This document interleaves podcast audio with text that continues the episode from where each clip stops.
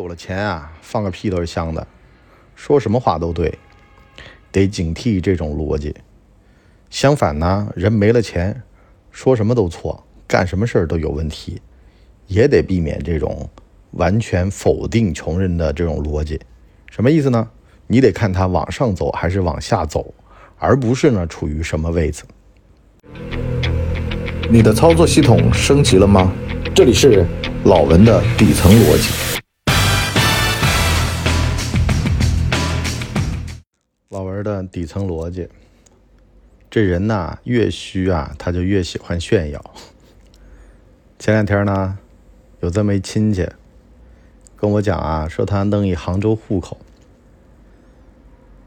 我呢本来呢觉得啊，可能也就为了买房摇号吧。完了我也多嘴，我问了一句，我说你就为了买房？他说难道是为了杭州户口？听着倍儿有面子。我当时啊，其实心里面是腾的一下，我火就起来了。你伯叔早年拿到了杭州户口啊，你啥意思啊？是不是啊？你是因为你老家？完了，教育没杭州好，所以你心生嫉妒吗？可是呢，后来啊，我就把这火给压了下去。今天呢，我看这个《觉醒年代》里边呢，陈独秀啊被辜鸿铭怼了几句之后呢，说要去北大的操场上练练，被蔡元培拦住了。蔡元培说：“本来呢，是吧？”就得让学生看看这新文化和旧文化，让他们自个儿挑。你呢，啪啪这么一顿揍，好，那就不是自个儿挑了，那可就是你捅了马蜂窝了。好不好？咱们舆论场上聊。北大嘛，兼容并包嘛，有留辫子的辜鸿铭啊，辜鸿铭。这老爷子也是个传奇，是吧？他其实不是纯正的咱们 这个这儿的人啊，反正呢是东洋、西洋、南洋、北洋都去过啊。但是呢，扎根中国传统的文化。谭培说：“人家也有他可取之处，你呢？好了，自个儿啊强调这个东西，你就做这个文科学长，打压他们，这不对的。”是吧？所以呢，就形成了北大的这种啊开风气之先，就所谓的百家争鸣之势啊，跟先秦春秋时期的这个百家争鸣遥相呼应。完了，满屏弹幕啊都是说蔡元培啊有大格局、大胸襟啊，是一个伟大的教育家。可是呢，咱们在现实生活当中生活啊，你会发现很多的人都会过来摸一摸你。捋一捋你的逆鳞，完了告诉你教你做人。那很多人的这个解决方法呢，就是突然被触怒。可是呢，我突然想起来，就当时我这亲戚跟我说的这番话，我当时的那个反应啊，实际上当下我就是觉得有点被冒犯了。我当时心里想，你说谁呢？你是吧？你别自个儿混的不好。啊，我混的好点儿，完了你就阴阳怪气的，你当我听不出来呢？可是呢，这事儿啊，我当时为什么突然冷静下来呢？是因为呢，这种老家的亲戚啊，你跟他表露心迹，还不如呢虚与委蛇。本来也没多少交集啊，顺手办点事儿，可是呢，你一跟他较真儿，好了，这名儿就传出去了。他本来就想触怒你，啊，用这番番话来激怒你，到时候在老家的亲戚朋友面前诋毁你，完了你还中招了，就跟辜鸿铭啊去触怒陈独秀一样的。好了，真打起来了，那陈独秀这北大文科学长这位子肯定是没得当了。这就是球场上的垃圾话嘛，啊，就趁着这个教练。趁着裁判没注意的时候，在你耳边偷偷的说上一句垃圾话，完了呢，逼得你这个时候一定要在球场上揍他，或者说架拐子被罚下一人。这样的话呢，从这个小的战役上来讲，我败了；可是呢，从战略上赢了。我这场呢，我比分扳回来了啊。至于我挨你那拳，那是我活该。可是呢，在比赛的局势上，我就扭转了。所以呢，当你想明白这里面的逻辑之后呢，你会发现啊，其实面子一点都不重要，在里子面前啊，面子算个屁呀。这个任正非他娘说的啊，面子是喂狗的。所以呢，导致到任老啊，看很多问题格局就比一般人大。在面对美国的打压的时候啊，他居然还能讲出来说，咱们不能盲目的自信，还是要学习美国。啊，因为呢，他现在还是第一强国，非常清醒。那是因为他跳出来自己的面子的角度去看问题喽。当一个人啊，如果要求得所有人的理解的时候呀，实际上就是他溃败的时候。我那天啊，看圆桌派他们讲了一个逻辑，我觉得很赞同。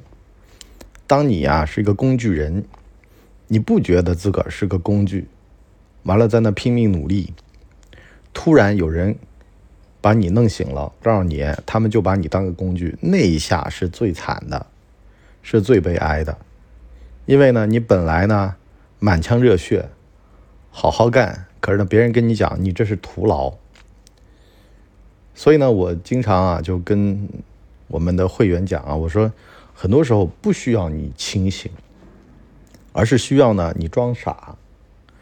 在这个阶段，唯一能做的，实际上就是积攒实力。去练本事，把本事练好，别的都是开玩笑的。特别是在不该谈面子的时候谈了面子，在不该有意识的时候有了意识，这都是绝症，没法治。就跟经常有我们社群里的小伙伴跟我讲说：“博叔啊，我总觉得在职场上我得不到足够的重视，我的老板。”不够尊重我，我说这会儿你没资格去谈的时候呢，你不要去往这个方向去想，啊，就像一个小孩儿，你刚练拳，你说让对手在拳台上尊重你是一样一样的，人家有这个必要吗？是吧？其实这刚好是两头的事儿，另外一头呢是当你稍微有点起色了之后，大家围追堵截你。人红是非多的时候，这会儿呢要学会谦虚、低调、谨慎，就得搞明白，这会儿不能跟别人搞。就像中国刚刚经济起来的时候，唯一的办法是低调隐忍的发展，不要与人为敌。所以呢，在人生的每一个阶段，都得明白，其实面子它没有那么重要。这无论是成为了名商巨贾，还是穷人乍富，都应该知道低调谦逊。是为了谋求更好的发展空间。我不是告诉大家一个法则吗？小鬼难缠法则。这说的其实啊，就是你出来办事儿，你碰到大领导，反而的不卑不亢的，一点都不怵的，跟他要东要西的啊，把这些条件给要够了。可是呢，当你碰到小办事员，那必须得尊重，是吧？就像一个保安门岗，他最容易坏了你的事儿。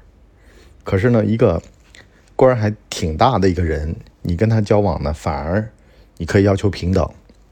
但是呢，这个底层的人呢，你偏偏要给予他超出他本来应该有的尊重，他才能够这个在事情上支持你。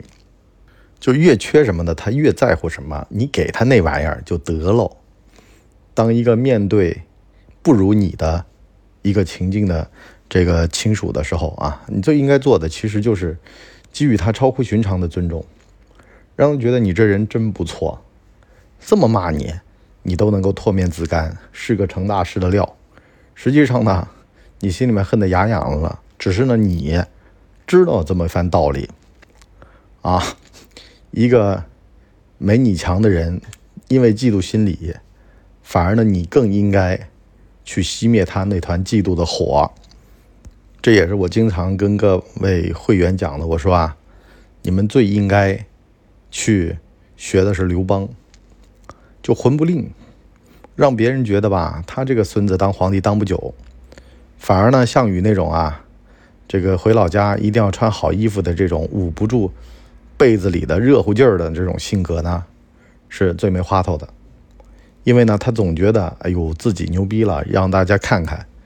像这样的人啊。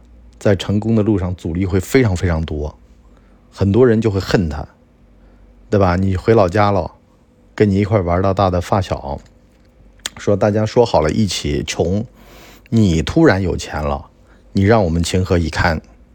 所以我经常在子女教育上，我就告诉他们，我说啊，你呀，兜里有钱了，你父母面前你都不应该说，也就是呢。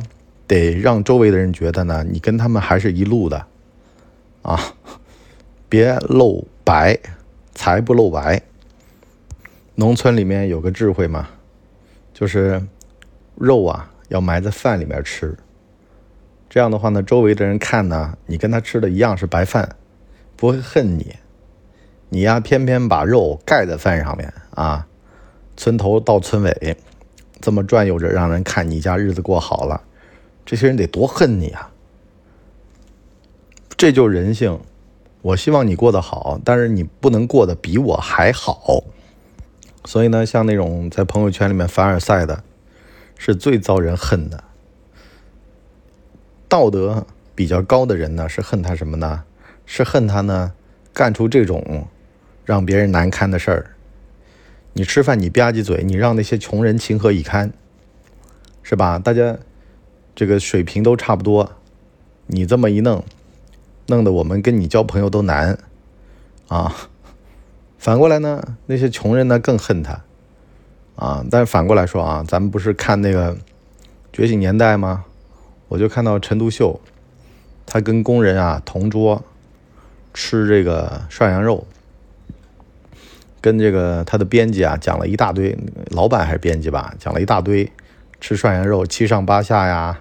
一片一片涮呐，啊，这个酱的讲究啊之类的。突然发现这工人直接一整盘涮，涮完了直接倒上酱拌着吃，大口过瘾。完了呢，他也模仿那个工人吃，然后呢，让这个看的人呢觉得，哎呦，陈独秀是真正的啊，这个很真实的人。其实我想说什么呢？就人呢，你不能作。一旦你作了，开作了，那就代表着你将来的路要走窄了。本来呢，你就是啊装傻充愣，让别人觉得你这人可爱无害啊，这路呢能越走越宽，因为身边的人觉得说，哎呦，跟他在一起啊没压力。可是你要在那端着，在那儿呢显示自个儿啊不跟普通人、不跟一般人就同桌，是吧？我有高下之分。我有夷狄之分啊，就跟清末的时候，咸丰帝想着他那弟弟鬼子六和老外在一块谈判，他都恨得牙痒痒，觉得这弟弟跟我长得那么像，哎呦，我真的是有辱祖宗斯文，就那种感情。你有没有发现，这就是完蛋的表现？人完蛋其实就是从不接触具体的生活，不接触具体的一些底下的人开始的，你都不了解这些人。所以呢，你就开始说了，何不是肉糜呀？怎么不吃这个奶油蛋糕呢？你这就作死，完蛋。所以呢，有的时候我就说呀，你被穷人呛呛啊，其实我觉得是好事儿，代表他还把你当自己人。如果他不呛呛你了，啊，把你当做另外一个阶层的人，我觉得这事儿更讨厌。啊，老家有点穷亲戚是吧？跟你在那儿能开两句玩笑，那至少还代表把你当做他们自己啊圈子里的人是吧？说两句怎么了？我们穷人就是这么口无遮拦，你爱听不听的。他也测试测试你嘛，越是跟你关系好，骂你两句儿，这越显得嘛就是啊试探试探你这人是不是忘本了？不忘本回去宣扬你的好，你看这人大人不计小人过。可是呢，一旦他测试发现你这人恼羞成怒，开始跟他耍那个里个楞，装模作样的啊，进了城了不得了，啊，都忘了自个儿姓什么了，是吧？一副城里人的做派，啊，表现出杭州人的作风，啊，开始闻桂花香了，啊，都是泥腿子刚上岸，你跟我装什么大尾巴狼？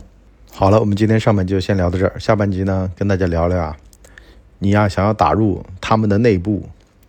就得接受他们的游戏规则，按照他们的这个好恶来玩这盘游戏。就比如说陈独秀和辜鸿铭他们玩，那你就兼容并包去了解他们的想法，而且呢，得知道他们里面呢也有优点和缺点，不能逮着他们的缺点无限的放大，觉得自个儿很正确，是吧？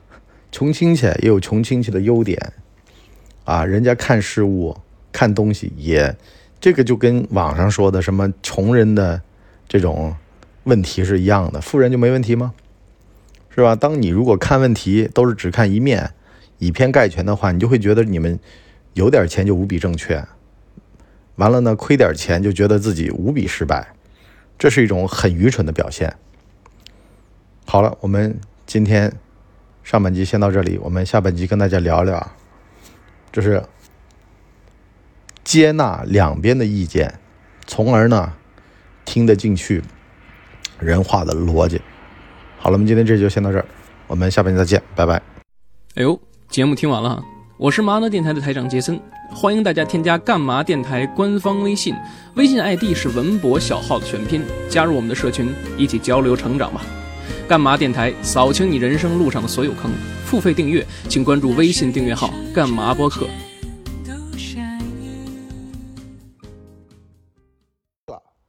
大家呢，请给我们的专辑点五星好评啊！这样的话呢，我们才能够到首页去迎接更多的朋友来光临。